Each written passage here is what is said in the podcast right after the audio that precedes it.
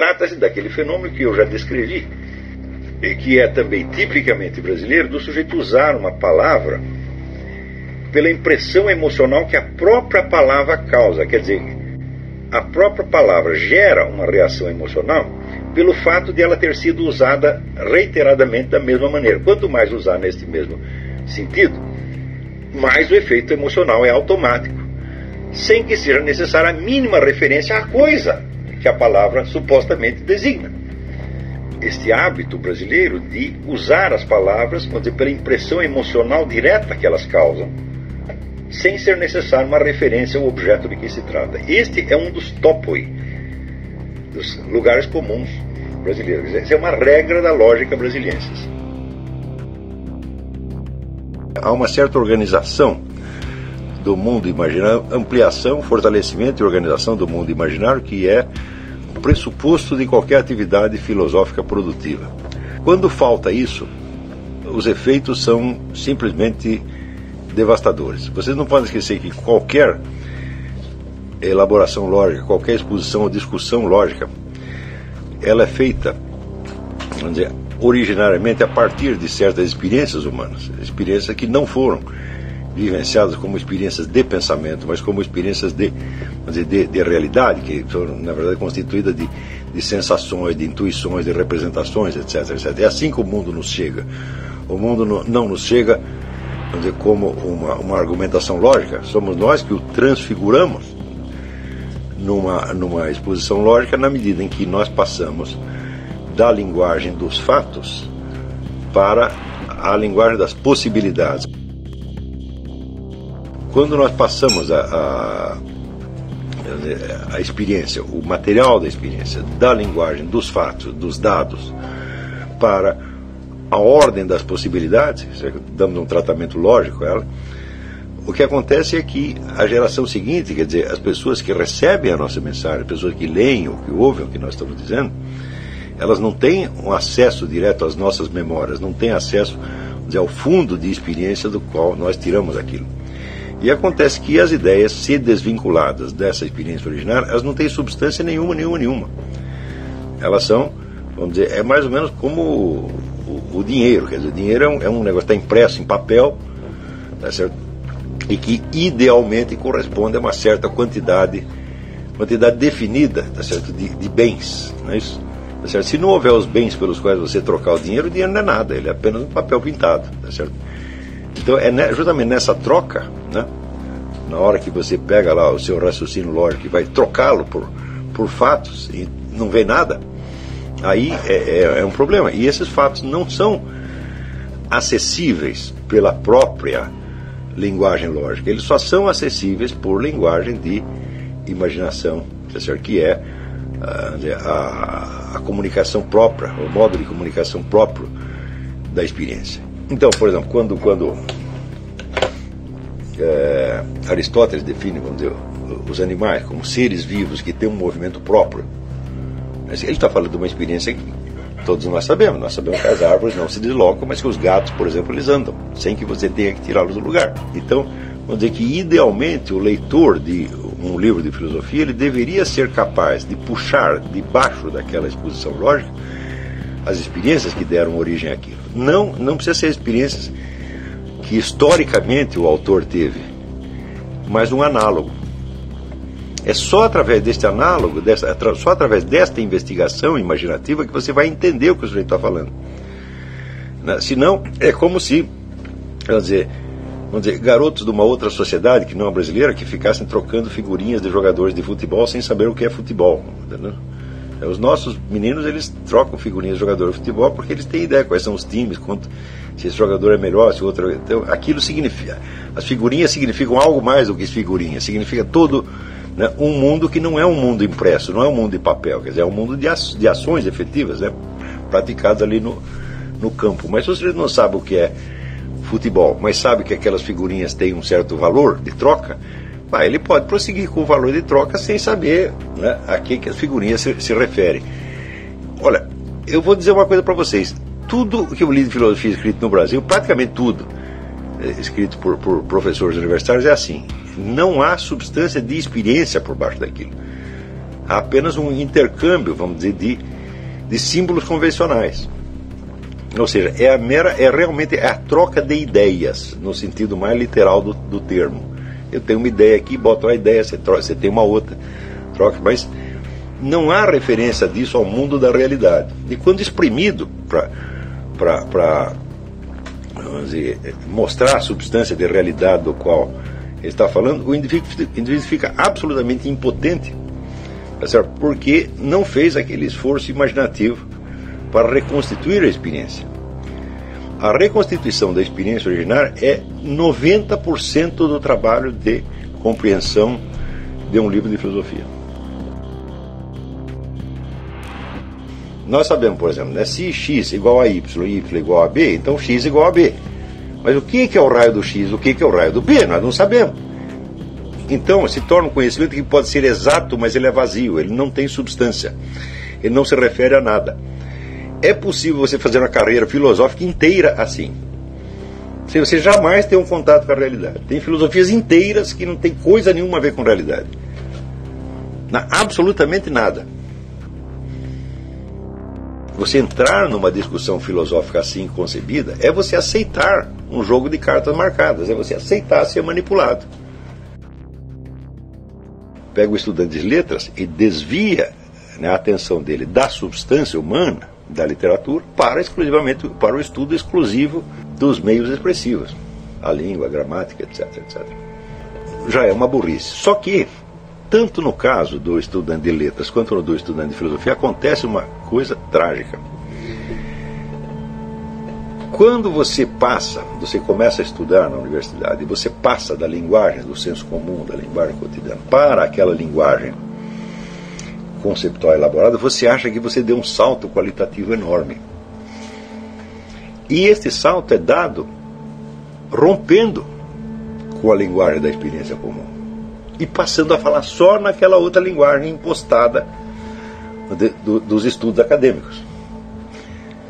Digo, bom, isto seria um progresso, né? assim como é um progresso, por exemplo, você é, que já sabe andar porque você aprendeu a andar, você aprendeu a andar também de bicicleta. É um upgrade, sem dúvida, porque a bicicleta é mais rápida do que eu.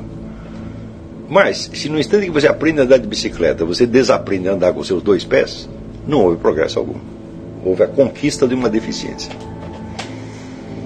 Então, acontece que a maior parte dos estudos acadêmicos, principalmente no Brasil, consiste nisso. Eles separam o indivíduo do mundo da experiência e o insere num outro universo de discurso, tá certo? que lhe parece mais elegante, mais sério, e desde o qual ele pode olhar até com desprezo para o mundo da, da experiência. Só que tudo que ele fez foi progredir no emburrecimento. Você se torna um verdadeiro imbecil, né? incapaz de entender qualquer processo da realidade e só capaz de jogar com aquele discurso naquele nível impostado como você vai conviver só com pessoas que falam no mesmo discurso, tá certo? Não é que vocês tenham a impressão de que sabe do que estão falando, porque o do que jamais entra em questão. Só entra a troca de um discurso por outro discurso, por outro discurso, por outro discurso, por outro discurso. O abandono da realidade, voltar as costas à realidade, é a condição para penetrar neste outro universo de discurso. Tá certo? Eu conheci um professor na PUC, ele dizia assim: Eu não desço do meu universo semântico. E o cara entrava e pensava: Eu aqui não vou subir aí, eu não sou idiota, eu subo aí, depois não, não sei como descer para a realidade de novo. Né? Então, esses camaradas são todos assim. Se você lê, né, esses camaradas da USP são característicos, tem um, uma espécie de uma impostação que só vale lá de dentro da USP. Você lê o Janote, você lê o, né, o a Marlena Chauí e tal, é todo nesse. É, é um universo de discurso próprio que só vale para eles. Tá qualquer tentativa mínima de você reportar aquilo à realidade estoura com tudo, então não pode. Então o apelo à realidade né, é considerado um golpe baixo.